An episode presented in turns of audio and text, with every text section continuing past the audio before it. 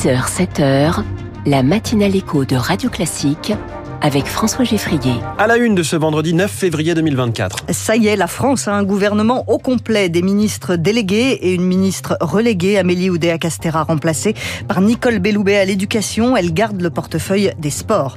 Le surendettement, ça ne concerne pas que les autres. De plus en plus de dossiers sont déposés à la Banque de France.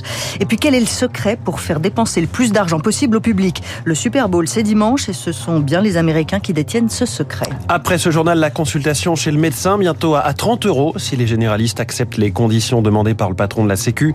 On va le voir dans les titres de l'économie à 6h10. La France de demain, juste après, et la seconde main haut de gamme pour des marques de mode. C'est le site Paradigme. Son cofondateur est avec nous. Et puis les classiques de l'économie, portrait de l'économiste Paul Romer ce matin avec Natacha Valla à 6h20.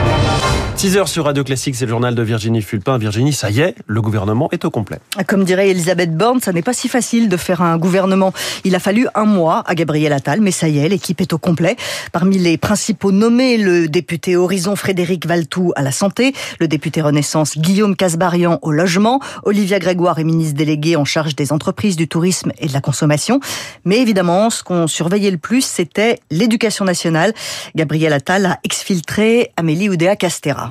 On a échangé avec euh, Amélie Oudéa Castera. On a vu qu'il y a eu un trouble, un malaise. Elle s'en est d'ailleurs expliquée, euh, elle s'est excusée, euh, elle l'a dit.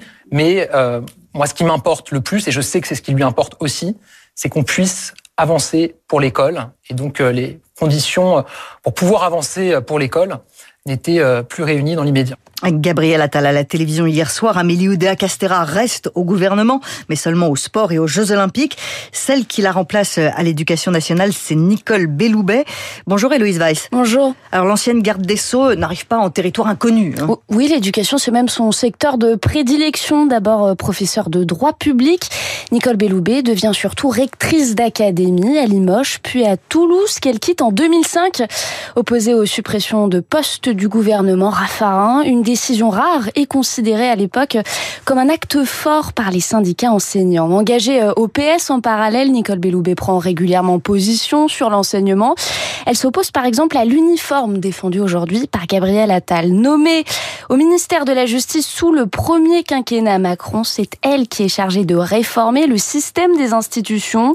Trois années marquées euh, par d'importantes réformes et une rupture de relations avec les avocats. D'après ses, détracteurs, elle n'a pas assez de poids politique pour obtenir des résultats. Entrer euh, de nouveau dans un gouvernement marqué à droite, Nicole Belloubet devra reconstruire un dialogue rompu avec le monde enseignant qui a vu euh, se succéder trois ministres différents en sept mois. Merci Héloïse Weiss. Ça ne vous aura pas échappé. François Bayrou ne fait pas partie du gouvernement. Le parquet a fait appel de la relaxe du président du Modem dans l'affaire des assistants des eurodéputés du parti. La réaction de l'intéressé, j'ai été blanchi en première instance, ce sera la même chose en appel. Gabriel Attal donne une rallonge 10 millions d'euros de plus pour les sinistrés des inondations dans le Pas-de-Calais. Le Premier ministre veut accélérer les travaux de reconstruction. De plus en plus de dossiers de surendettement sont déposés à la Banque de France. 120 000 dossiers en 2023, c'est 8 000 de plus qu'en 2022. Alors les chiffres, ça peut paraître abstrait comme ça, mais le surendettement, ça peut arriver à tout le monde, un accident de la vie et ça peut aller vite. Fabien Albert, les associations jouent un rôle essentiel d'aide et d'accompagnement, notamment pour euh, des personnes que rien ne prédestinait à devenir Personne n'est à l'abri. Patrick Marchand, président de l'association Crésus Bretagne, accompagne les personnes en surendettement.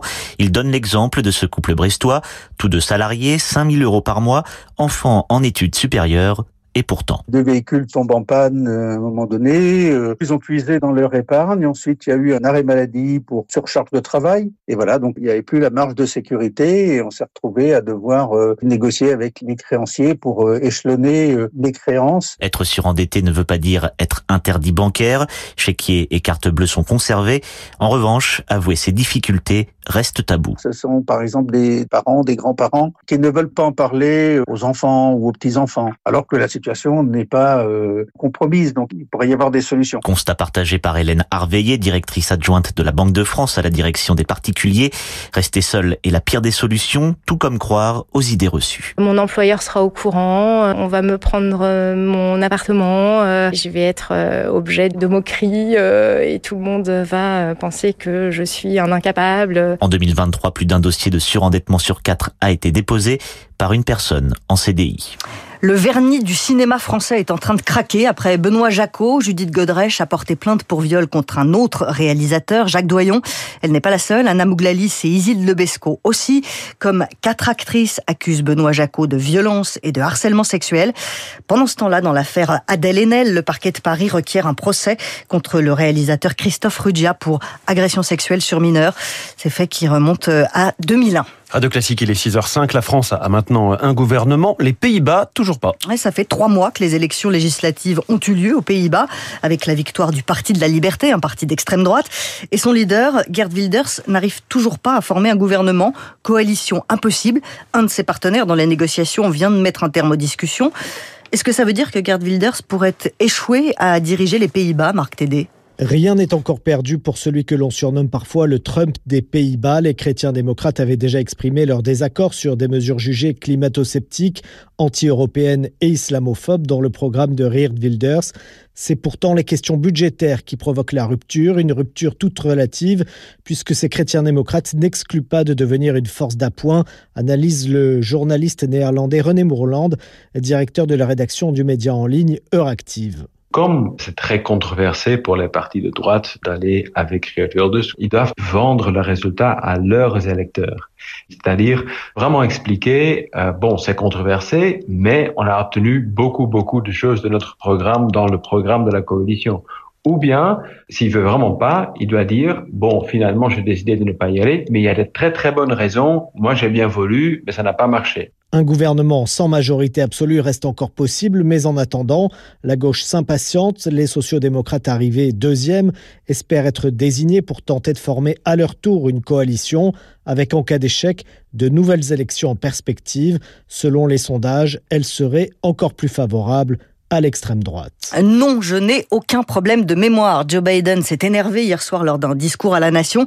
Le président des États-Unis a pourtant encore confondu les noms après avoir parlé de François Mitterrand au lieu d'Emmanuel Macron. Mmh. Il a parlé d'Helmut Kohl avec qui il aurait eu une discussion en 2021 ah. alors que l'ancien chancelier allemand était mort euh, depuis 4 ans. Et c'est donc reparti euh, pour des questions autour de la santé mentale du président. Je ne confonds pas, le Super Bowl a bien lieu dimanche mmh. aux États-Unis. La finale du championnat de foot américain oppose les San Francisco 49ers aux Kansas City Chiefs. Mais on le sait, le Super Bowl, ça n'est pas que du sport, c'est un concert géant, un parc d'attractions grandeur nature. Bref, l'Amérique dans toute sa splendeur où tout est pensé pour favoriser les dépenses. C'est ce que nous explique Michel Desbordes, il est professeur de marketing du sport. La raison aussi pour laquelle euh, il y a cette frénésie de consommation, c'est aussi que c'est un événement qui est très long, avec beaucoup d'interruptions. On accorde de la place aux marques de type euh, nourriture, boisson, voiture. C'est aussi la signature du sport américain qui a été découpée, saucissonnée depuis toujours pour consommer, parce que pas quand ça dure 4 ou 5 heures, au bout d'un moment vous avez faim et vous mangez, donc vous faites appel à un livreur de pizza ou de glace ou de bière. Plus ça dure longtemps, plus on consomme, et c'est un, un espèce de modèle pour les stades européens aujourd'hui. Beaucoup rêveraient d'arriver un peu à allonger la durée de nos événements. Je crois que c'est un peu aussi cette leçon-là qu'on peut retenir du Super Bowl des propos recueillis par euh, Marine Salaville. Je ne vous pose pas la question d'un pronostic pour euh, le Super Bowl. J'ai aucune idée même du genre de score euh, auquel on peut aboutir à la fin d'un match. Et je ne vais pas vous aider. Eh ben, voilà. Voilà, super, on est bien avancé. Merci beaucoup. C'est donc la spécialiste du sport qui parle hein, sur, sur Radio Classique. Je pense que vous serez meilleur pour commenter la finale du 100 mètres dont vous nous avouiez hier que vous seriez hein, parmi les participantes. Oui, mais ça va être compliqué de, de, commenter tout en participant. Oui, bah, faites un effort, enfin Virginie, je peux, peux pas tout faire à votre place. Quoi. Bon, merci quand même et à tout à l'heure pour le journal de 7 heures. De la seconde main, haut de gamme, on en parle avec le premier invité de cette matinale écho dans la France de demain dans, dans moins de 5 minutes. D'abord toute l'actualité.